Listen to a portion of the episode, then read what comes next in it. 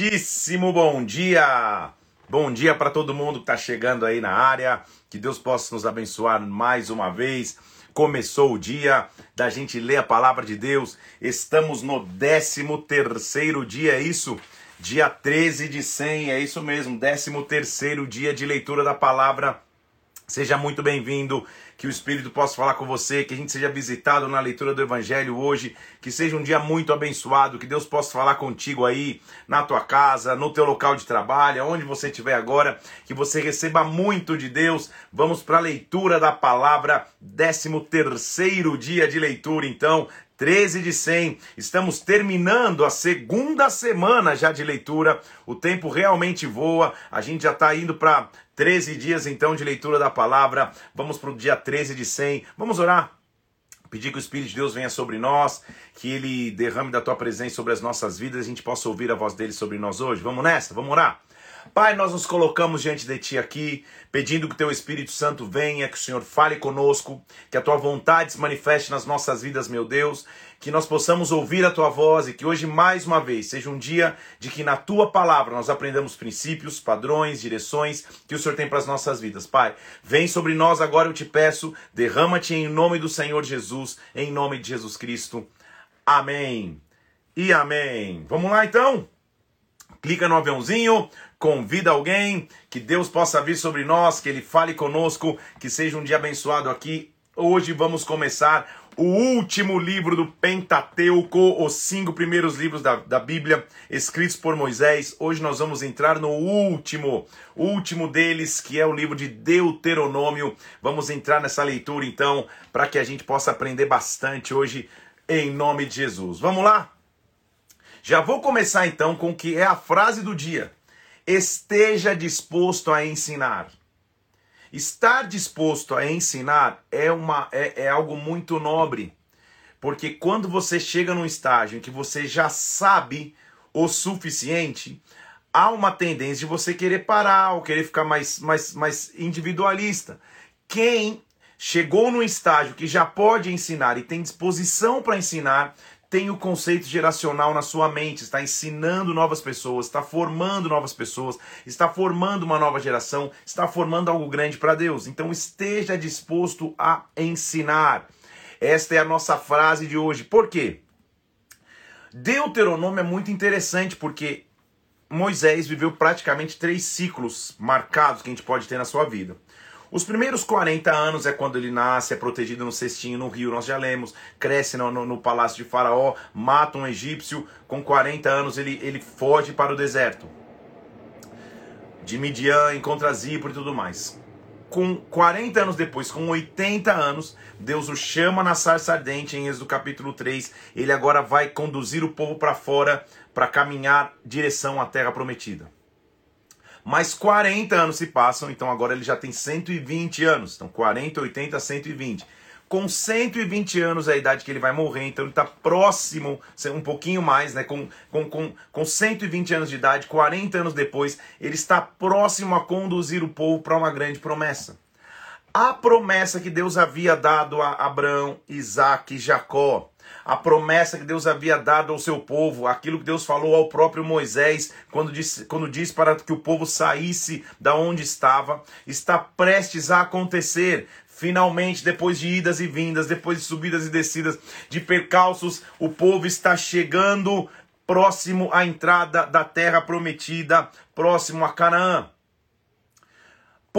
Porém, Lembre-se comigo que lá em Números capítulo 13, o povo, ao ver a terra, os príncipes da, das tribos, ao verem a terra, somente dois, Caleb e Josué, perdão, acreditam que aqui é possível entrar na terra, que a terra prometida vai chegar, mesmo tendo gigantes. Tomar uma água aqui. Por isso, uma geração inteira morre no deserto. Estar disposto a ensinar é estar disposto a apresentar às pessoas um recomeço. Porque o que Moisés vai fazer? Gente, uma geração inteira se passou. Moisés viu uma geração inteira morrer e outra começar a se levantar. E agora ele está reensinando a geração que nasceu no deserto, a grande maioria, ou que lá no Sinai, aos pés Sinais, era criança e nem tinha discernimento do que estava acontecendo. Ele está ensinando essa geração do deserto os mesmos princípios que Deus ensinou à geração que saiu do Egito. Então a gente pode dividir em dois tipos de geração aqui: a geração do Egito, a que saiu do Egito, e a geração do deserto. A geração do deserto, que, foi criada no deserto e cresceu no deserto, e até mesmo que nasceu no deserto, esta é a geração que vai entrar na terra prometida. Só que então a preocupação de Moisés é ensinar os mesmos princípios. Moisés, lembre-se comigo que ele já sabe que ele não vai entrar. Se ele não se preocupasse, se ele fosse um líder centrado em si mesmo, ele fala, cara, vocês que se virem lá. Não, ele sabe que não vai entrar. Ele sabe que está conduzindo o povo até a porta e que não vai, não vai entrar na terra prometida, mas ele diz, olha, vamos fazer o seguinte, vamos sentar, vamos ouvir o que Deus fez na nossa história. Então, mais uma coisa importante que você tem que anotar aí.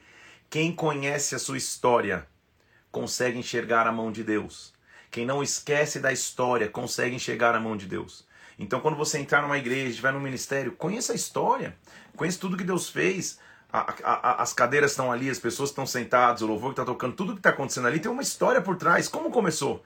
Eu sempre tenho essa curiosidade, como começou? Como que você começou essa empresa que hoje cresceu? Como você começou na tua vida profissional? Como que você começou na tua vida ministerial? O, os começos, as histórias nos lembram da aliança que Deus tem. Então o que, que Moisés está fazendo? Eu vou sentar com a geração que nasceu no deserto, eu vou sentar com vocês agora e vou ensinar a vocês o que Deus fez, porque ao ver o que Deus fez, vocês vão se lembrar da aliança que Deus tem para conosco. Só que não só olho para o passado, para aquilo que Deus fez, eu olho para o futuro, para aquilo que Deus vai fazer. Então você vai ver que um termo muito usado em Deuteronômio é entre e possua para a terra que vocês vão entrar e possuir. Entre e possua a terra. Quando entrardes e possuirdes, ver isso várias vezes. Então, entra e possui. É de vocês a terra. Deuteronômio então está preparando o povo para essa conquista. Deuteronômio no original significa palavras proferidas ou palavras liberadas. Então, pensa, pensa mentalmente que é um Moisés de 120 anos contando a história para uma outra geração. E assim começa então. Vamos lá? Deuteronômio capítulo 1. E que vigor, hein, gente? Moisés no fim da vida, já 120 anos de idade, contando recontando a história de tudo que aconteceu com o povo de Israel. Moisés, versículo 1 do capítulo 1, conta a história de Israel. São estas palavras que Moisés falou a todo Israel, da além do Jordão, no deserto de Arabá, de fronte do mar, entre Parã, tá, tá localizando geograficamente, Tofel, Labã, Zarote de Zaabe. Agora presta atenção, gente. Olha o versículo 2, se não é para desmaiar. Jornada de 11 dias há, desde Oreb, pelo caminho da montanha de Seir, até Cades Barneia. Calma aí. A jornada de 11 dias de Oreb até Cades Barneia demorou 38 anos. Era, pra, era, era 11 dias para chegar lá a murmuração te atrasa muito a vida. 11 dias de viagem demorou 38 anos. Pensa. Sucedeu que no ano quadragésimo, no primeiro dia, falou Moisés aos filhos de Israel, segundo tudo que o Senhor tinha mandado falar a respeito deles. E ele está começando a contar. Versículo 5: Além do Jordão, na terra de Moabe, encarregou Moisés de explicar a lei. E ele começou contando toda a história. Primeira coisa que ele vai contar é porque eles estão ali. Eis, versículo 8, que a terra que eu coloquei diante de vocês, entrai e possuí a terra. Lembra que eu falei? Entra e possua a terra que, como juramento, prometeu dar aos vossos pais. E antes que alguém pudesse ali dessa nova geração se levantando e perguntar, gente, mas por que, que a jornada era de 11 dias, demorou 38 anos? Por que, que a gente está demorando 40 anos no deserto? Ele vai contar a, a, a, a, a fase inicial. A gente leu isso já em Êxodo capítulo 18, relemos em, em Números capítulo 11, agora vamos ler de novo em Deuteronômio capítulo 1. Ele disse: na, Houve um dia, versículo 9, que eu disse que eu não conseguia levar a carga sozinho. Então o Senhor Deus disse para mim: Faça mil vezes mais numerosos do que sois, os abençoe como me prometeu. Eu, você vai ter um legado, você vai ser como a multidão do céu. Então faz o seguinte, versículo 15, ele disse: Tome as cabeças das tribos, pegue homens sábios, experimentados. Eu os fiz cabeça sobre chefe de milhares, de cem, de cinquenta, de dez, segundo as vossas tribos. Lembra que ele está lembrando, lembra que ele está lembrando, mas lembra que ele está falando de quando o Jeto disse para ele, olha, levante cabeças aí, levante homens para te ajudar. Ele está lembrando da história, é um resumo da história que a gente já viu. Então, se você não estava tão atento na leitura é, e, e, perdeu alguns detalhes, é a chance de você, inclusive, aprender de novo. Lá vem ele, então ele está contando, quando, quando ele levantou a cabeça das tribos, vai continuar contando o ponto mais importante que explica o porquê eles ficaram tanto tempo no deserto, que a gente já leu em Números capítulo 13, mas ele vai começar a contar a história a partir do capítulo 19 aqui, dizendo: olha, a gente partiu de Oreb, caminhamos, quando a gente chegou para entrar na terra, versículo 23, para possuir, a gente mandou homens para olhar a terra. Foi bem para mim, versículo 23. Tomei 12 homens, cada um de uma tribo, eles foram. Só que ele está recontando a história que, de novo, a geração nasceu no deserto, muitos nem sabem dessa história. O que aconteceu é que muitos voltaram não querendo subir, versículo 26, vocês não quiseram subir, foram rebeldes à ordem do Senhor, murmuraste nas vossas tendas e disseste, o Senhor tem ódio de nós, para que nós subiremos?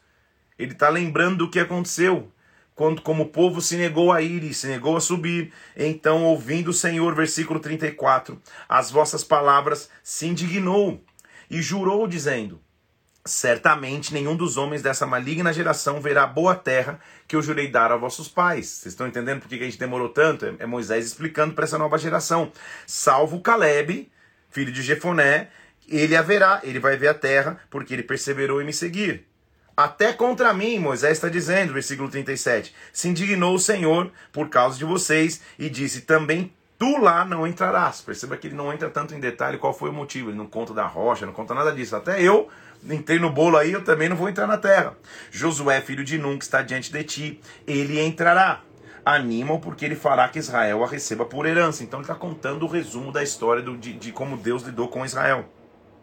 E aí, como, como você lembra também no, no capítulo 14 de Números, a gente está continuando lendo a história aqui, que depois que Deus fala isso, lembra que uma insurgência é, é, se levanta de um povo, não, vamos levantar, vamos sozinho conquistar. Eles são derrotados quando eles tentam, é a continuação do capítulo 1, versículo 41. Diz que alguns disseram, não, pecamos contra o Senhor, nós subiremos e pelejaremos, vamos. E o Senhor falou: Não suba, versículo 42, não peleja, eu não estou no meio de vocês. Eu falei assim, versículo 43, e vocês não escutaram. Vocês foram rebeldes às ordens do Senhor. Presunçosos, vocês subiram as montanhas. E é óbvio que deu errado, versículo 45, é, 44, 45. Os amorreus saíram ao encontro de vocês, vos perseguiram. Então vocês choraram perante o Senhor, o Senhor não ouviu, não inclinou os ouvidos, e assim permaneceram muitos dias em Cádiz ele vai começar a contar a jornada de viagem, como que aconteceu para eles chegarem até onde estavam. Então, para isso, eu vou usar até um, um, um, um mapa aqui para que você tenha um pouco de noção em direção de como foi o êxodo. Viagem de 11 dias até Cádiz demorou 38. PC se perderam ou se Deus adiou a viagem. Tá aqui, ó. Êxodo que sai lá do Egito. Vou tentar mostrar aqui de ponta cabeça, tá? Então vamos lá. Aqui está a terra do Egito, tá vendo, ó? Região de Gosen, onde era o acampamento do povo de Israel. Eles saíram aqui, ó, foram caminhando pelo deserto até chegar aqui no Mar Vermelho. É isso, ó. Isso, ó, no Mar Vermelho. Chegando, eu tô de ponta cabeça olhando de cima para baixo aqui, refletindo, mas tá dando certo. Chegaram no Mar Vermelho, atravessaram. Chegaram em Ezion Geber, andaram até Cádiz, que é onde ele está dizendo. Viagem de 11 dias que seria. Voltaram. Ficaram dando meio que perdidos, voltaram de novo aqui. Aí de lá desceram. Subiram a região de Edom. Até chegar onde eles estão aqui, que é de frente a Jericó. Tá vendo? Só pra você ter um pouquinho de noção. Não há Google Imagens que você não possa colocar aí êxodo de, do povo de Deus em Israel no Egito, do Egito a, Canaã, que você vai ver, tá?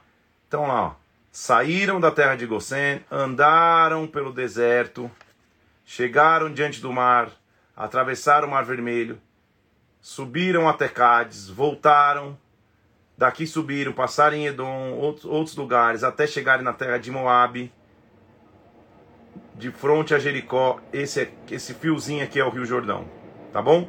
Só para vocês entenderem como foi o êxodo para vocês terem uma ideia, porque daí é, Moisés vai começar a contar para eles o relatório de viagem que é que eu acabei de mostrar no mapa.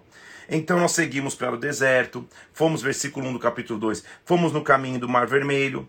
Chegando no caminho do Mar Vermelho foi difícil, mas o Senhor Deus, versículo 7, te abençoou em toda obra das tuas mãos. Ele sabe que andas por esse grande deserto. Estes 40 anos o Senhor teu Deus esteve contigo, coisa nenhuma te faltou. Então o que, que Moisés está, de novo, ele está lembrando o povo. Gente, a gente viajou para cá, mas lembra, esses 40 anos, nada faltou a nós. Nós passamos flanqueando, passamos pelos irmãos de Esaú, Seir, Arabá. Acabei de mostrar o um mapa. Vimos seguindo caminho deserto de Moabe. Chegamos em Moabe, não lutamos com Moabe, até que caminhamos. E olha o que ele está dizendo no versículo 14.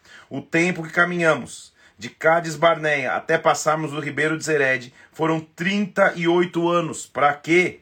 Para que toda uma geração de homens de guerra se consumisse no meio do arraial.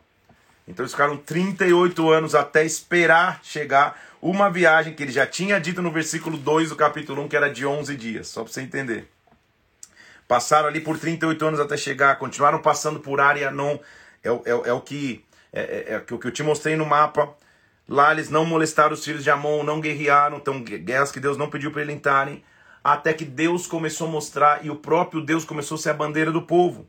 Olha o versículo 25. Naquele momento, então, hoje, eu começarei a meter o terror e o medo de ti aos povos, que estão debaixo de todo o céu, os que ouvirem da tua fama tremerão diante de ti e se angustiarão. Ou seja, vocês vão ter vitória, porque eu vou colocar um temor. As coisas grandes que eu vou fazer, o povo falar, cara, esse povo realmente é grande, esse povo traz medo, esse povo traz temor.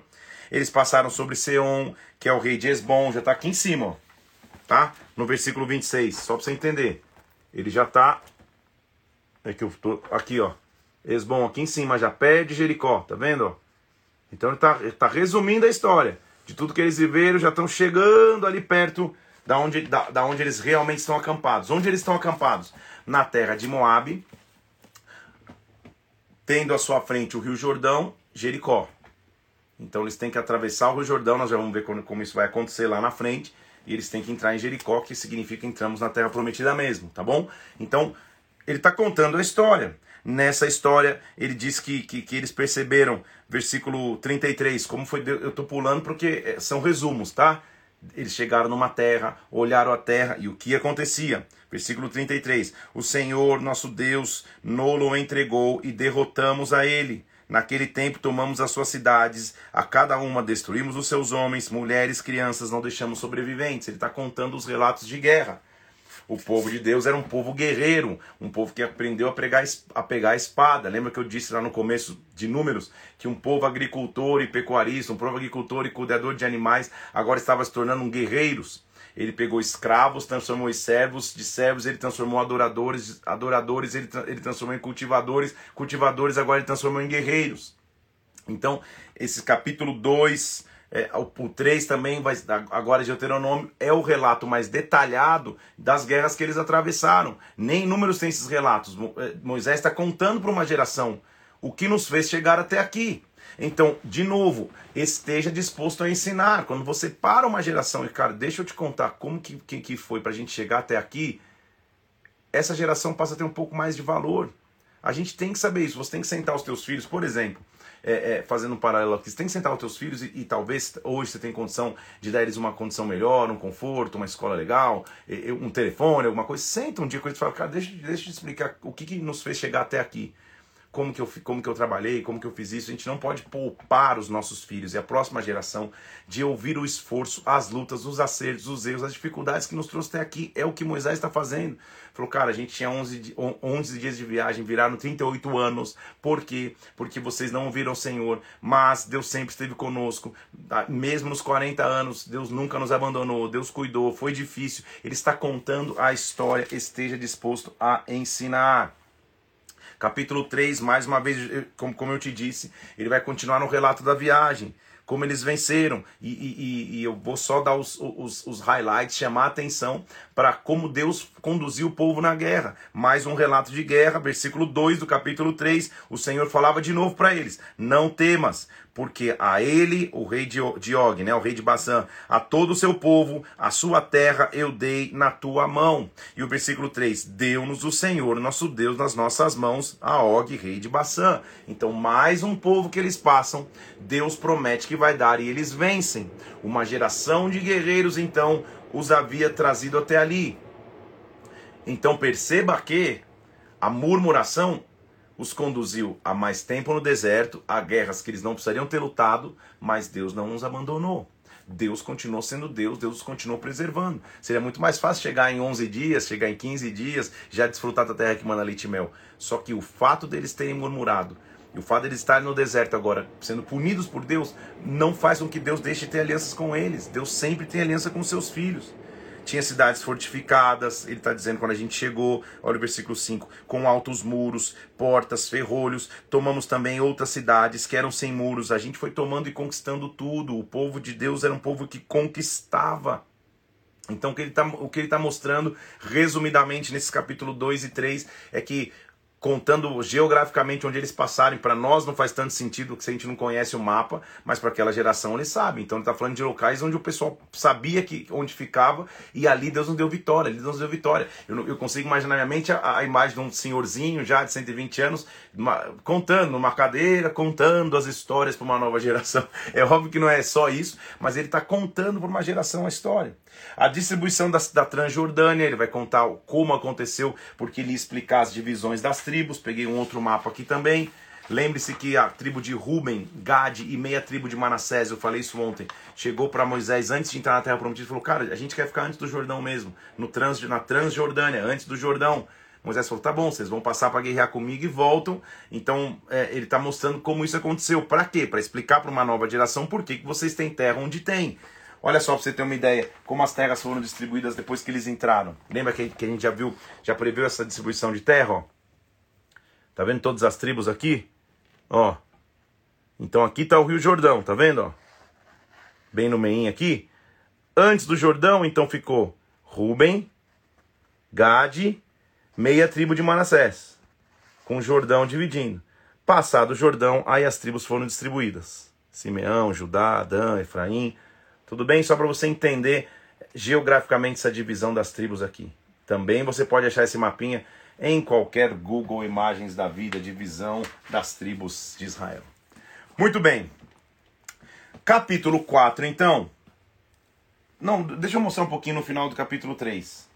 Lembra que eu falei que, que Moisés, ele a gente não via discussão dele com Deus, pô, Deus, pensa de novo, não quer pensar mais uma vez, deixa eu entrar na terra prometida. A única vez que Moisés vai registrar que ele tentou argumentar com Deus está no versículo 23 do capítulo 3. E isso é muito importante, gente, porque mais do que ouvir sims de Deus, eu tenho que saber administrar quando Deus diz não. Quando Deus diz não e eu continuo firme na sua presença, isso mostra minha maturidade para com Deus. Quem só espera ouvir sim de Deus é como uma criança mimada que não, que, que, que não espera ouvir não de um pai. Porque quando Deus fala não e eu continuo firme, aí está provada a minha aliança com Deus. É o que nós vamos ver agora. Mais uma vez, eu, eu, eu, vou ser repetitivo no contexto. Moisés está com 120 anos, sabendo que não vai entrar na terra prometida, e mesmo assim com muita disposição para ensinar. Ele está recontando a história. Se para nós às vezes já fica repetitivo, a gente que está lendo, imagina para ele que viveu recontar tudo, sabendo que no final nem ele pisaria na terra prometida. A único momento que mostra que Moisés tentou argumentar está aqui no capítulo é, é, 3, versículo 23, quando ele vai contar a história. Até eu também, versículo 23. Naquele tempo, implorei graça ao Senhor, dizendo: Senhor, passasse a mostrar ao teu servo a tua grandeza, a tua poderosa mão porque Deus há nos céus ou na terra, que Deus há que possa fazer segundo as tuas obras, segundo os teus feitos poderosos. Senhor, eu te rogo, me deixa passar para que eu veja essa terra boa, Pai, que está além do Jordão, terra boa, região montanhosa do Líbano. Moisés era um intercessor. Quantas vezes, gente? Esse versículo aqui me faz admirar Moisés muito mais. Por quê? Quantas vezes Deus ia consumir o povo, ele clamava e Deus falava: Tá bom, Moisés, pelo teu clamor, não vou mais destruir. Quantas vezes Moisés clamou por outros? A única vez que ele está clamando por si mesmo. Olha a resposta de Deus para ele. ele. Ele, ah, Deus, por favor, me deixe entrar. A terra boa. Oh, Pai, que tu és um Deus bom. Deixa eu entrar na terra. Olha a resposta de Deus para Moisés. Porém, versículo 26. O Senhor se indignou muito contra mim, por vossa causa e não me ouviu, e disse: Basta, não me fale mais nisto. Sensacional! Você que, você que acha que, que só tem que estar acostumado a tudo e falar, vamos, tal, tal, tal, e não consegue levar uma repreensãozinha que já fica. Ah! Eu estou falando de. Moisés está contando que na história um momento que ele foi. A única, o único momento que ele foi clamar por ele mesmo, ele falou: Chega, não quero mais ouvir dessa história. Era isso que Deus. Por que, que Deus foi tão duro com ele assim? No meu entendimento, e nós vamos chegar nisso lá no final de Êxodo, eu vou te explicar o meu entendimento bíblico do porquê ele não pisou na terra prometida. Porque você fala, cara, o povo fez tanta besteira e Deus ainda perdoou e o povo entrou, uma geração nova entrou, mas entrou. Pô, Moisés conduziu o povo até lá e não entrou, que injusto. Não é injusto, não. Na verdade, Deus tinha para Moisés o melhor. Fica isso aí guardado que no final de, de, de, de, de Deuteronômio eu vou te, eu vou te explicar lá quando, quando terminar o livro de Deuteronômio. Mas o que para mim me traz admiração em Moisés é que ele ouviu um sonoro não de Jesus. De Jesus não, de Deus. A gente, escuta de Jesus também. Um sonoro não.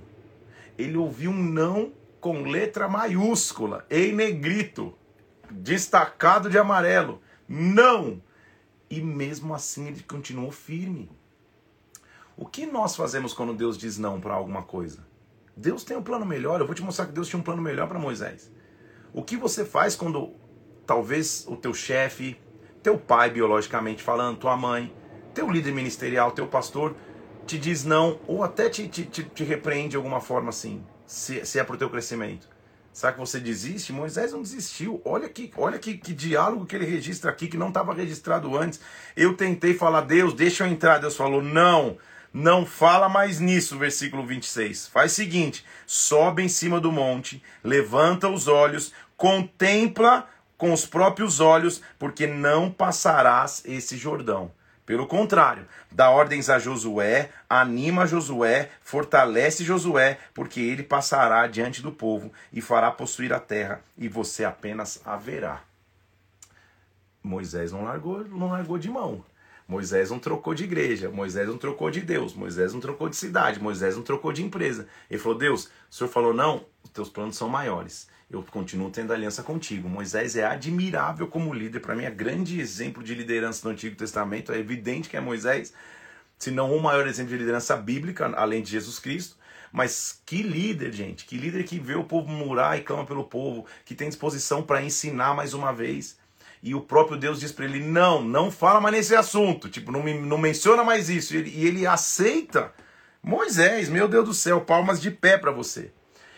Claro que ele está de novo numa, ensinando uma nova geração, então tem que voltar com os todos os princípios. Quem está disposto a ensinar tem essa paciência, ele vai voltar com os princípios. Então, versículo 4, versículo 1 do capítulo 4, ele está dizendo: Olha, Israel, ouve, ouve os estatutos, os juízos que eu vos ensino para o cumprir, para que vivais e entreis e possuais. Lembra que entrar e possuir é o tema de Deuteronômio? Para que entreis e, para que entreis e possuais a terra que o Senhor Deus dos vossos pais vos dá.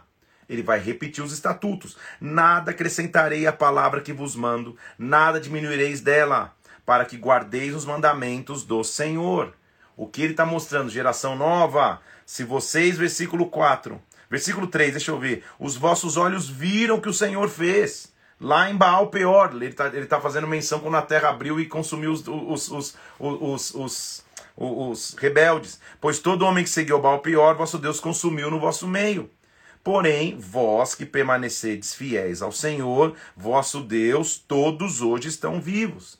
Eu vos tenho ensinado, líder é aquele que ensina, estatutos, juízos, como me mandou o Senhor meu Deus, para que assim façais no meio da terra que vocês vão possuir. Guardai-os, guarda os mandamentos, Cumpra-os, porque isso será a vossa sabedoria e vosso entendimento. Guardar a aliança com Deus é sabedoria e entendimento perante os olhos dos povos, e ouvindo os estatutos dirão: certamente esse povo é gente sábia e inteligente. Guarde o mandamento com o Senhor, e você vai ser um testemunho para as nações ao teu redor, isso que ele está dizendo. Pois que grande nação há, que tenha deuses tão chegados a si como o Senhor nosso Deus, todas as vezes que o invocamos. Sabe o que Deus estava dizendo? Guarda aliança comigo, que as nações vão ver que eu realmente sou Deus através do meu relacionamento contigo. Então faz o seguinte: tão somente, versículo 9.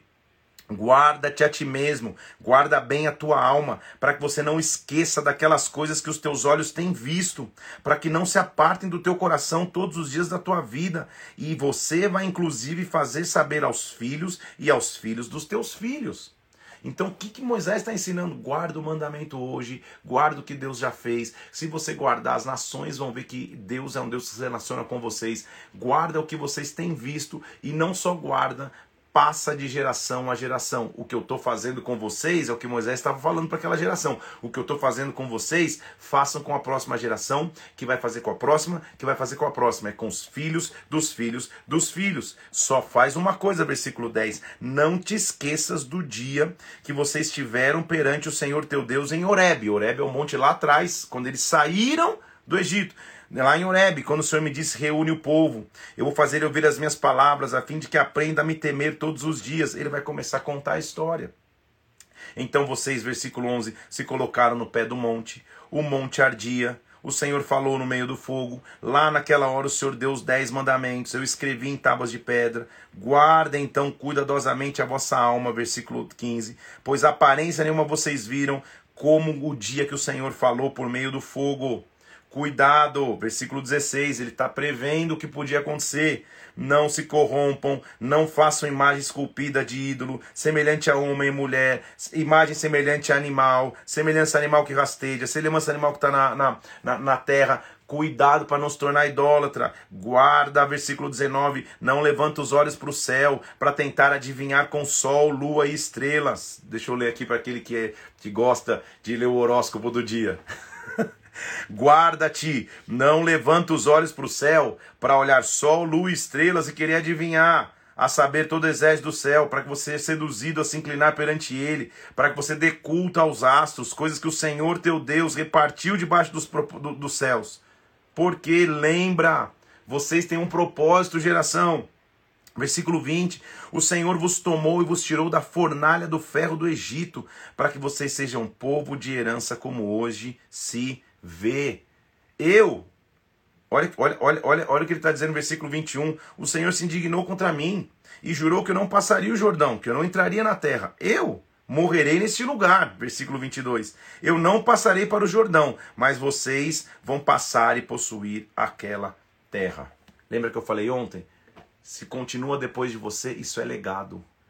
Que ensino de Moisés, hein, gente? Dá um livro. Que ensino de Moisés de falar, assim, gente, eu não vou nem entrar, mas vocês vão entrar. E quando vocês entrarem, versículo 23 do capítulo 4, guardai-vos, não vos esqueçais da aliança do Senhor vosso Deus, que foi feita convosco. Não façam imagem esculpida, não faça coisas que Deus proibiu, porque, olha que versículo importante, conhecido, versículo 24. O Senhor teu Deus é fogo que consome, é Deus zeloso. Então, cuidado Moisés estava vendo lá na frente, vocês, vocês nasceram no deserto, vocês não viram, talvez muitos não viram o mar vermelho se abrir, nenhum viu as pragas no Egito, vocês não, não são geração da escravidão, vocês estão escutando falar da grandeza de Deus, mas vocês também olhem para aquilo que está acontecendo hoje, para a terra que vocês vão conquistar, por quê? Quando vocês gerarem filhos, versículo 25, e filhos de filhos, quando vocês envelhecerem na terra, quando vocês os corromperem, quando vocês fizerem imagem esculpida, lembra, Moisés agora foi tomado de profecia, hein, gente? Por quê? Ele não vai entrar na terra, ele nem entrou na terra. Ele já está tendo uma visão do que seria a corrupção da nação que levaria a nação para o cativeiro. Moisés está tendo uma visitação profética. A gente, a gente já conhece a história. Se você não conhece, você vai chegar na história. Eu estou pregando sobre isso, inclusive, na Igreja Bola de Neve aqui em Brasília sobre, sobre, sobre sair do cativeiro, mas houve um momento na história, que nós vamos chegar aqui na leitura bíblica, que o povo foi para um cativeiro porque se afastou de Deus. Só que Moisés está antes já falando isso. Ó, quando isso acontecer, hoje eu tomo por testemunhas contra vós os céus e a terra. Com efeito, eu estou vendo o que vai acontecer, versículo 26. Quando vocês passarem o Jordão, vocês vão possuir, não fiquem muito tempo lá, porque, versículo 27, o Senhor vos espalhará entre os povos Restareis poucos em número entre as gentes onde o Senhor vos conduzirá. Lá vocês vão servir a deuses que são obras de mão, madeira e pedra que não vêm, não comem nem cheiram. De lá vocês vão buscar o Senhor teu Deus, e vocês vão achar quando buscarem de todo o coração e de toda a tua alma. Então ele já está. Deus é muito maravilhoso. Eles nem entraram na terra prometida, Moisés está tendo uma visão do, da volta do cativeiro. Quando vocês estiverem lá no meio dos outros povos, faz o seguinte: versículo 30. Quando vocês estiverem em angústia e todas essas coisas acontecerem nos últimos dias, se vocês voltarem para o Senhor teu Deus e atenderem a voz, o Senhor teu Deus não te desamparará, porque é Deus misericordioso, nem te destruirá, nem esquecerá da aliança que jurou aos teus pais.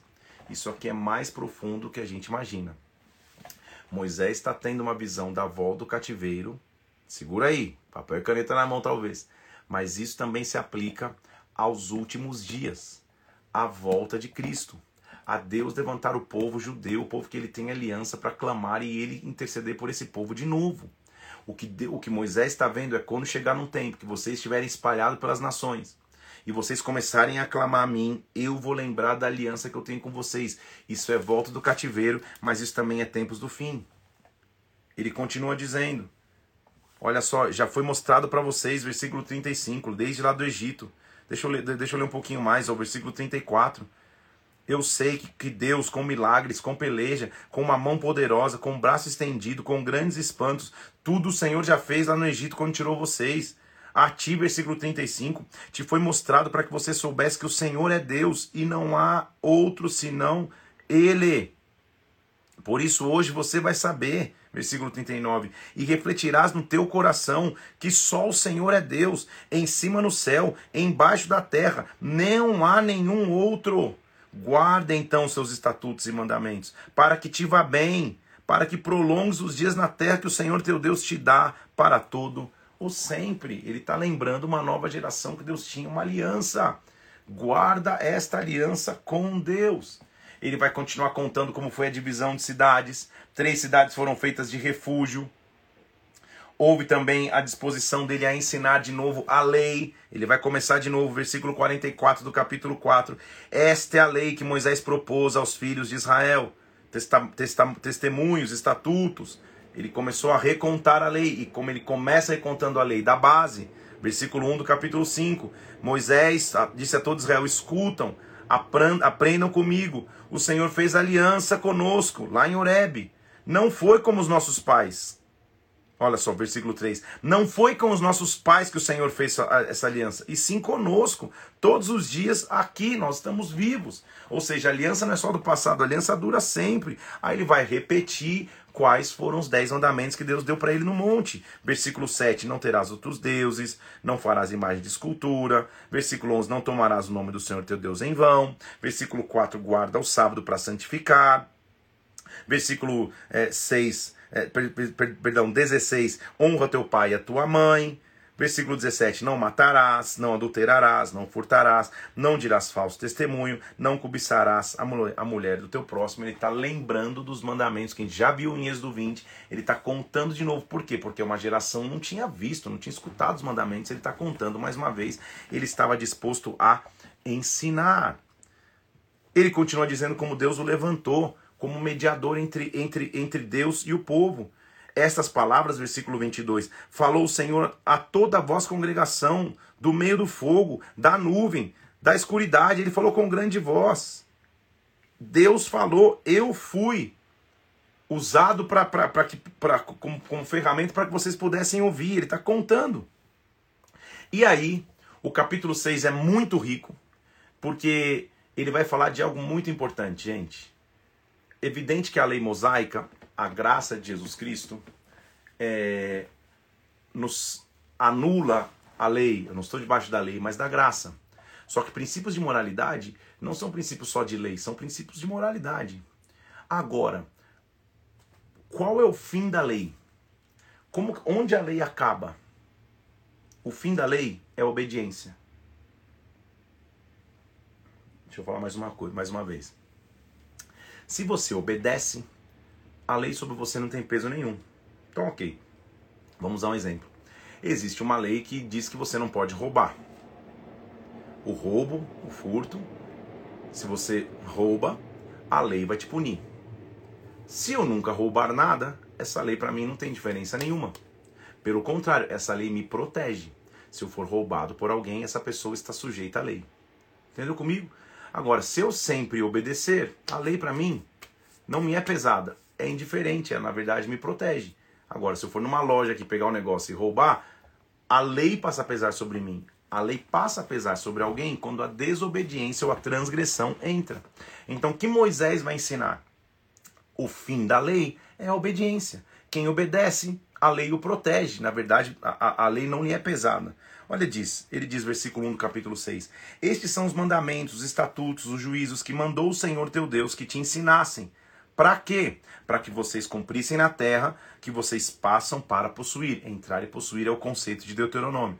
Para que vocês temam ao Senhor teu Deus, guardem os teus estatutos e mandamentos, que eu te ordeno, para que você, versículo 2, o teu filho, o filho do teu filho, todos os dias da sua vida sejam prolongados.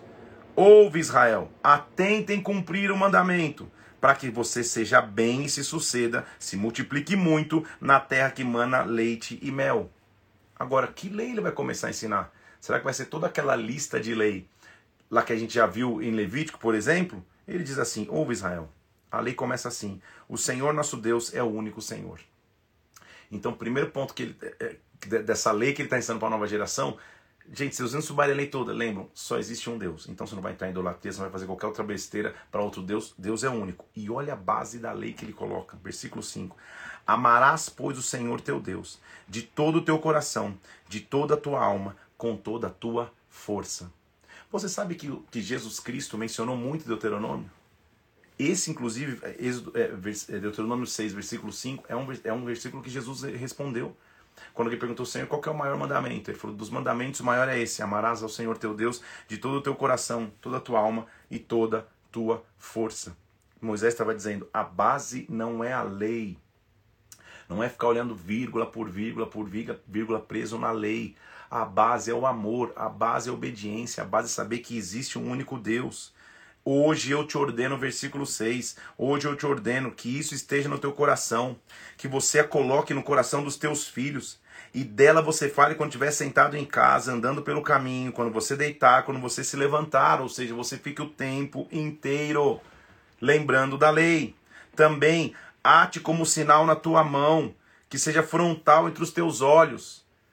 Atar na mão é que as minhas mãos, que aquilo que eu faça lembra da aliança que eu tenho com Deus que o que está entre os meus olhos, os meus pensamentos, me levem cativo a Deus. Os judeus mais ortodoxos, inclusive, eles usam o que nós chamamos de filactério. Você vai ver o judeu usando alguma coisa amarrada à mão e também na testa. Nessa simbologia, não há necessidade, nós entendemos disso, porque é uma figuração espiritual hoje. As minhas mãos para o trabalho e os meus pensamentos passam com aliança com Deus. Também, versículo 9, você vai escrever nos umbrais da tua casa e nas tuas portas, ou seja, vai escrever a lei. O judeu também usa o mezuzá, que é aquilo que você coloca na entrada. Você já viu numa, numa empresa ou até na casa de alguém, quando você entra no batente da porta tem um negocinho grudado assim? É isso, é baseado nesse, nessa direção de Moisés. Mais uma vez, o nosso entendimento cristão evangélico é que a, a, a nossa porta é o próprio Jesus Cristo. Em João capítulo 10 ele diz: Eu sou a porta. Então eu não preciso fisicamente na porta da minha empresa da minha casa ter um mezuzá. Não há problema se eu tiver, mas eu não preciso fisicamente, só estou te explicando para que você possa entender, tá? A gente respeita demais, na verdade, a, a, as tradições do povo judeu, mas é, é, nós somos guiados por Jesus Cristo e Ele é a nossa porta, tudo bem? Versículo 10: Havendo, pois, o Senhor teu Deus te introduzido na terra, ou seja, quando você entrar na terra que ele prometeu, quando você chegar ali, quando você por morar em casas que você nem edificou, quando você estiver em casas cheias de tudo que é bom, casas que você não encheu, quando você estiver com postos abertos que você não abriu, você vai chegar num tempo de abundância. Quando você estiver vivendo abundância, preste atenção, versículo 12: guarda-te para que não esqueças o Senhor, que te tirou da terra do Egito, da casa da servidão. O Senhor teu, ao Senhor teu Deus temerás, a ele servirás, pelo seu nome jurarás, não seguirás outros deuses, nenhum dos deuses dos povos que houver da roda de ti. Então eles estão muitíssimo bem avisados daquilo que é ter aliança com Deus não só avisados agora, mas avisados também que eles deveriam ensinar uma próxima geração. Versículo 20: Quando teu filho no futuro te perguntar o que significam os testemunhos, os estatutos, você vai contar a história. Versículo 21: A gente era servo de Faraó, o Senhor nos tirou, o Senhor fez maravilhas, ele nos tirou de lá, nos levou para a terra que prometeu. Ou seja, conte de tempos em tempos essa história, como eu estou contando a vocês, contem para outros ele continua cuidando e agora prevendo para que não, existe, não existisse infidelidade, para que não existisse aliança do povo de Deus com, com povos da onde eles iam entrar, das cidades que eles iam entrar. Quando eu os, tiver colocado na terra, versículo 1 do capítulo 7, que vocês vão possuir, o Senhor teu Deus estiver colocado diante de ti para as ferir, destrua tudo, versículo 2. Não faça aliança com eles, não tenha piedade delas, ou seja, tenha aliança somente com Deus. Versículo 3: Não contraia, não contraia matrimônio com os filhos das nações, nem dê suas filhas a seus filhos, nem tome as suas filhas para os seus filhos, ou seja, mantenha-se como uma nação para mim. Porque, versículo 6, tu és povo santo do Senhor teu Deus. O Senhor teu Deus te escolheu para que você fosse seu próprio povo, de todos os povos que é sobre a terra. Lembra comigo que. Eh, por que, que tá, essa preocupação naquela época? Se, gente, se, se dentro da comunidade de, deles, do povo ali de Israel, já era difícil passar os princípios, imagina se eles começam a contrair matrimônio e se misturar contra as nações, certamente a aliança deles com Deus vai ser corrompida. Isso é aquela época, tá? É, é, hoje não tem mais isso. Você pode casar com pessoas de outras nacionalidades, não tem problema. Não, é, é, é, é uma direção daquela época para que você entenda, tá bom? Como que, que, que eu entendo essa direção hoje? Lembra quando Paulo lá na frente fala de jugo desigual? É aconselhável e é muito recomendado que você case com alguém que tem os mesmos princípios do reino do que você. Tem os mesmos princípios no evangelho do que você. E isso é assim, porque hoje nós somos o Israel de Deus. Tudo bem? Lá você vai saber que o Senhor teu Deus é Deus, versículo 9. Ele guarda a aliança, ele guarda a misericórdia até mil gerações. Mil gerações é, é uma expressão, até mil gerações, ou seja, ele guarda para sempre aos que amam e cumprem os seus mandamentos ele vai mostrar mais uma vez então que a obediência é a base. Versículo 12: Se você ouvir os estatutos, se você guardar e cumprir o que o Senhor teu Deus hoje te diz, olha as promessas da obediência no versículo 13: Ele te amará, te abençoará, te multiplicará, abençoará os teus filhos, o fruto da terra, o teu cereal, o teu vinho, o teu azeite. Bendito, versículo 14: Você será mais que todos os povos. Versículo 15: O Senhor afastará de ti toda enfermidade. O Senhor, versículo 16, consumirá todos os povos. Quando disserem que tem uma nação mais poderosa, não tenha medo delas, versículo 18. Não te espantes, versículo 21, porque o Senhor teu Deus está no meio de ti, ele é grande e temível. Versículo 23, o Senhor teu Deus entregará nas tuas mãos, você afligirá as nações de grande confusão até que sejam destruídas. Simplesmente respeite a aliança que eu tenho com vocês. Versículo 1 do capítulo 8. Cuidareis então de cumprir todos os mandamentos que hoje vos ordeno, para que vocês vivam, multipliquem-se, entrem e possuam a terra que o Senhor prometeu dar aos seus pais. Entra e possua.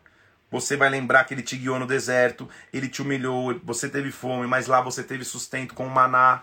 E olha, olha, olha que é legal quando, quando você escuta alguém contando uma história se essa pessoa participou da história, como Moisés está contando aqui, porque daqui a pouco ele surge com detalhes que são sobrenaturais, gente. Olha o versículo 4.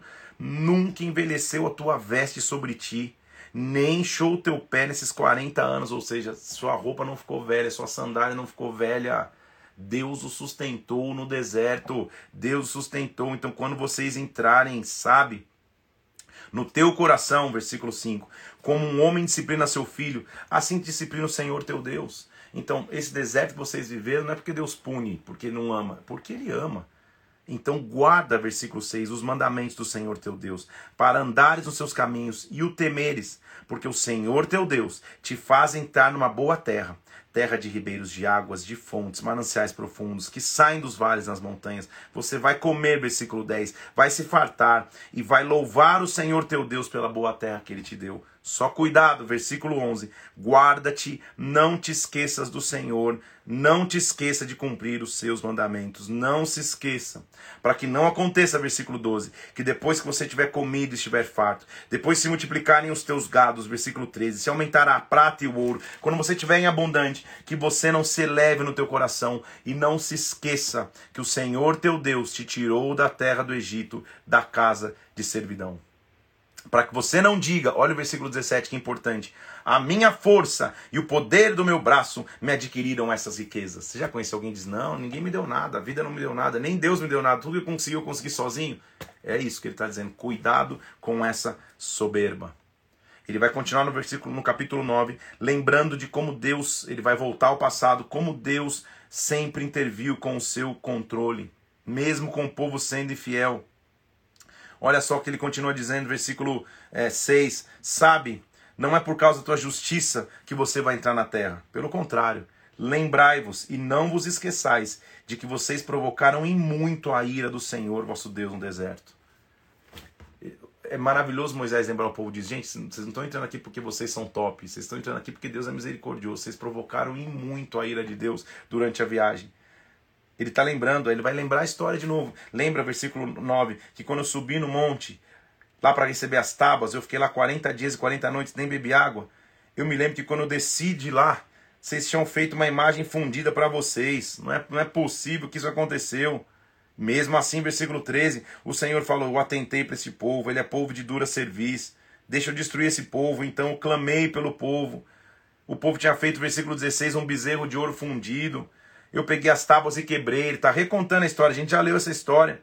Mas, versículo 18, eu tive prostrado 40 dias e 40 noites, não comi pão, não bebi água por causa do vosso pecado. Então, sabe o que eu fiz? Eu desprezei o bezerro de ouro, tomei o vosso pecado. Versículo 21, o bezerro que vocês tinham feito, queimei, esmaguei, moí bem, Fiz um pó e joguei no rio, nem reaproveitei o ouro. É isso que ele está dizendo. Vocês foram rebeldes contra o Senhor, versículo 24, desde o dia que eu vos conheci. Como é maravilhoso ele está contando isso à margem de entrar na terra prometida. Ou seja, vocês foram rebeldes, mas Deus continuou sendo fiel. Vocês foram teimosos, Deus continuou sendo amoroso. Deus é um Deus de aliança. Mas, versículo 25, eu me prostrei perante o Senhor, eu estive prostrado, orei ao Senhor, o Senhor não destruiu, pelo contrário, o Senhor renovou a aliança. Ele vai contar no capítulo 10. Deus mandou subir de novo com tábuas de pedra, para fazer uma arca de madeira. Deus vai escrever de novo. Ele escreveu de novo. Eu fiz uma arca. Deus renovou os mandamentos. Deus renovou a sua presença.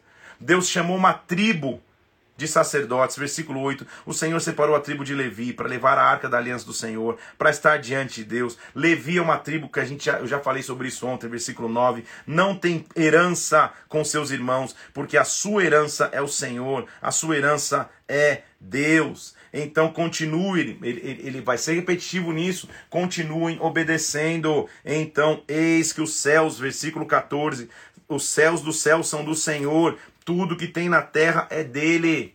Então, mais do que a circuncisão física, ele está dizendo no versículo 16: circuncidai o vosso coração, não tenham mais uma raiz dura porque o nosso Deus é Senhor dos senhores. Versículo 17: Deus grande e poderoso, não faz acepção de pessoas.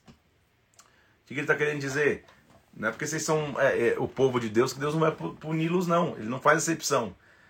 Ele faz justiça, versículo 18, ao órfão e à viúva. Ele ama o estrangeiro. Ame também o estrangeiro, porque vocês lá no Egito foram estrangeiros. Só uma coisa, versículo 20: Ao Senhor teu Deus temerás, a ele servirás, ele a ele te chegarás, pelo seu nome você vai jurar. Versículo 1 do capítulo 11: Ama, pois, o Senhor teu Deus, guarda todos os seus preceitos, considerai hoje Considerai a grandeza, versículo 2 do Senhor, a sua poderosa mão, o seu braço estendido. Ele continua alertando a geração para obedecer. Versículo 8: Guardai os mandamentos que eu ordeno para que vocês sejam fortes, entrem e possuam a terra. Se vocês obedecerem ao Senhor. Versículo 14: Olha as bênçãos da obediência. Eu darei chuvas à vossa terra no seu tempo. Guarda para que não suceda que vocês se enganem e se desviem eu vou abençoá-los. Versículo 22, se diligentemente guardardes os mandamentos que eu vos ordeno, o Senhor, versículo 23, desapossará as nações. Todo lugar, versículo 24, que a planta do vosso pé, do Líbano até o Eufrates, onde vocês pisarem vai ser vosso, ninguém vos poderá resistir. O Senhor vosso Deus porá sobre toda a terra que vocês pisarem, como temor, como já tenho dito. Escolha então escolha a bênção. Então eu proponho diante de vocês: escolha a bênção, versículo 26, ou a maldição. A bênção, quando vocês cumprirem os mandamentos que hoje vos ordeno. As, a maldição, se vocês não cumprirem os mandamentos. Vocês vão entrar. Deus está deixando claro o que, que é que vocês vão escolher. Lembre-se que nós vamos ver isso na história. A preocupação de Deus agora é que o tabernáculo não ia mais existir. O tabernáculo era para o tempo do deserto, o tempo da viagem. Então, onde vai ser o lugar de culto? Olha o que ele diz: quando você chegar numa terra, versículo 2 do capítulo 12, destrua por completo os, os lugares onde as nações serviam seus deuses.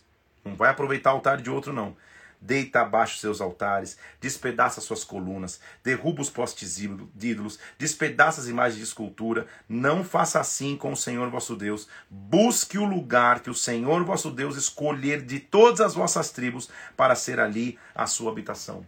O que ele está dizendo? Procure em todas as tribos um local para você dizer: esse local é um local de adoração. Esse local é um local onde a glória de Deus vai se manifestar. Lá, versículo 7, comereis perante o Senhor vosso Deus, vos alegrareis em tudo o que fizerdes, vós, vossas casas, em que nos tivermos abençoado o Senhor. Não procedeis em nada, segundo o que estamos fazendo aqui, cada um fazendo o que bem parece aos seus olhos. Isso é demais, hein, gente?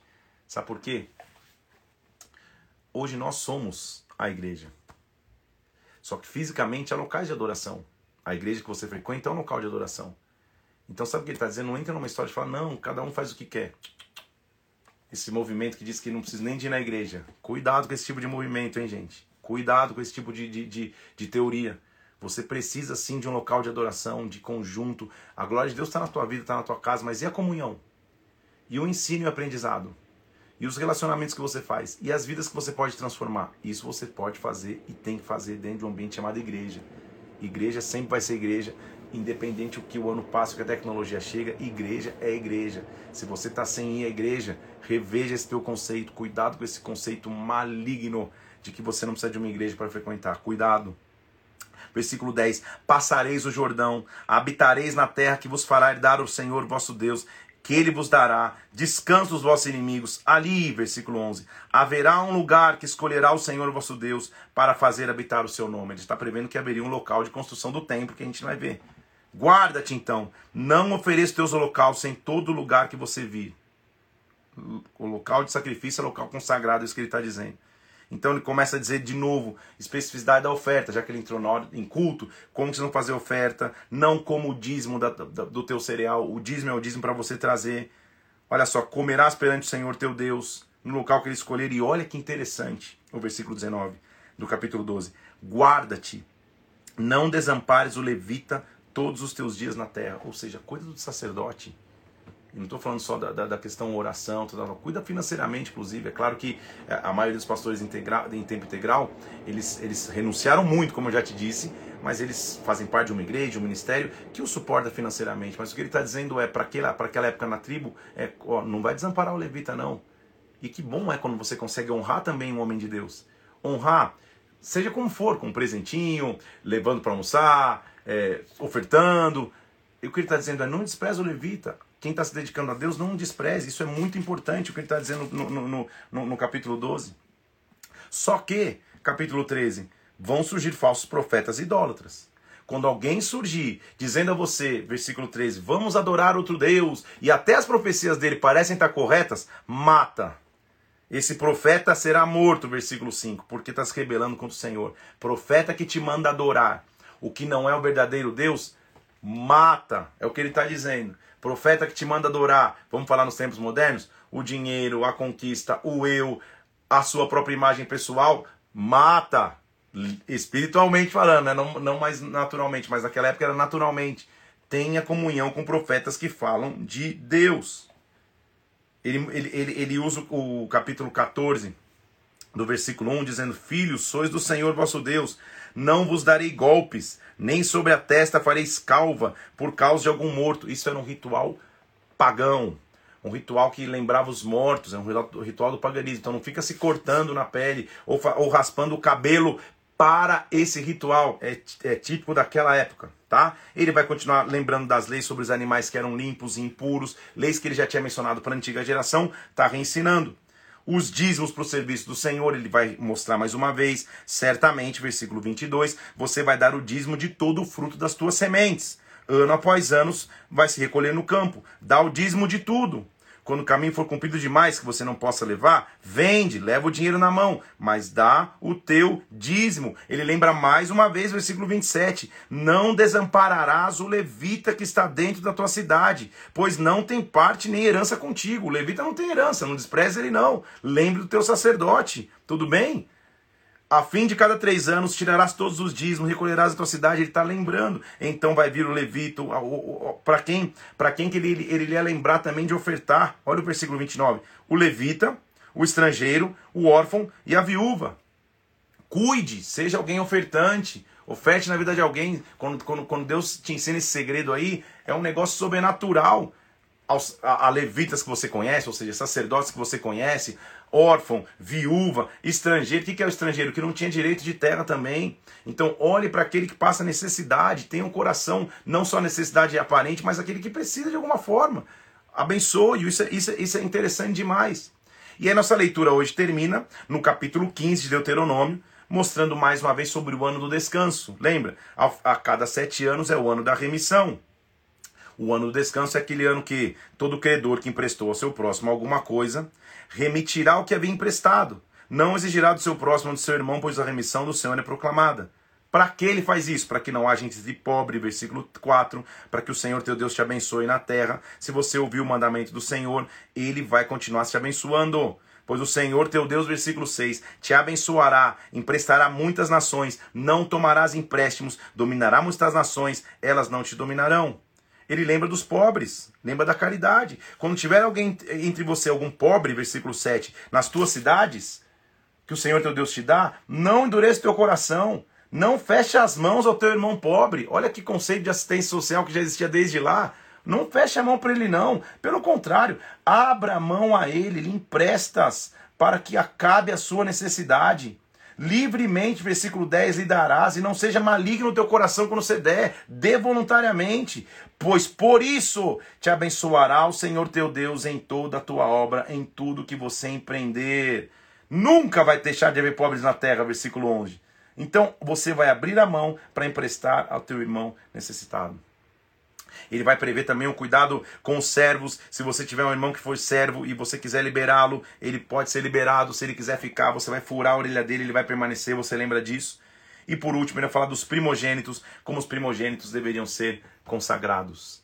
Deus é um Deus que renova alianças.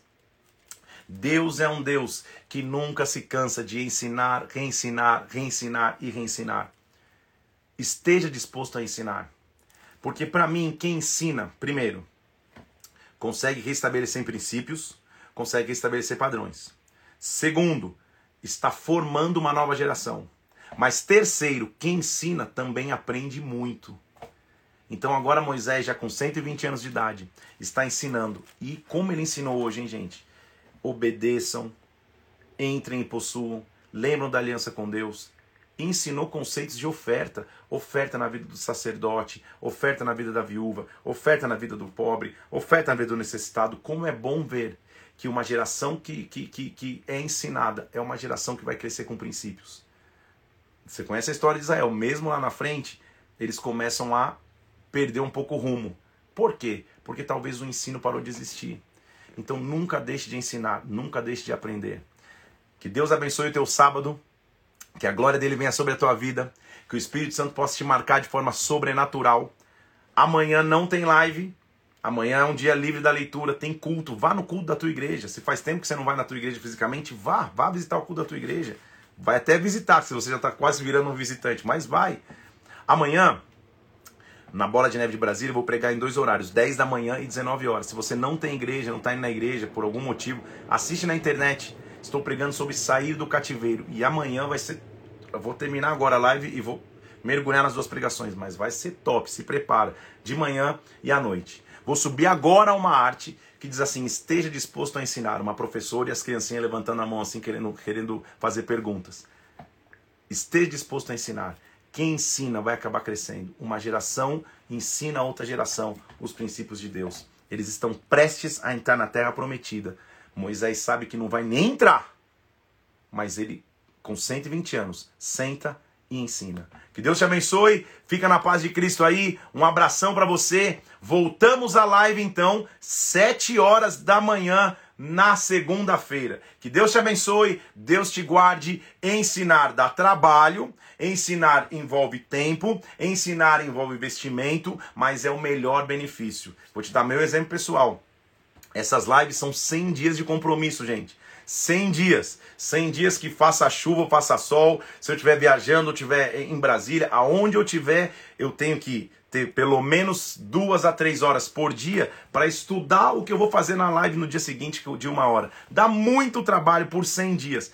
É desgastante mentalmente, é desgastante fisicamente, envolve toda a família no processo, mas é a maior recompensa que eu posso ter, meditar, me apaixonar cada vez mais na palavra de Deus e todo ano, tenha, não tenha dúvida disso, eu aprendo muito mais do que ensino. Estou sendo só instrumento aqui, mas assim nós vamos, em o nome de Jesus Cristo. Que Deus vai nos abençoar, nos direcionar na palavra. Fica na paz de Cristo. Segunda-feira, sete da manhã. Continua firme, convida pessoas. Estamos terminando o Pentateuco. Dá tempo de começar ainda. Fica na paz do Senhor. Até segunda-feira, sete horas da manhã. Esteja disposto a ensinar. Vou subir agora. Bomba de comentar. Bomba de comentar. Agradece alguém que te ensina. Agradece a, a, a alguém que tem te ensinado em nome de Jesus. Fica na paz. Até segunda-feira. Deus te abençoe. Bom domingo para você.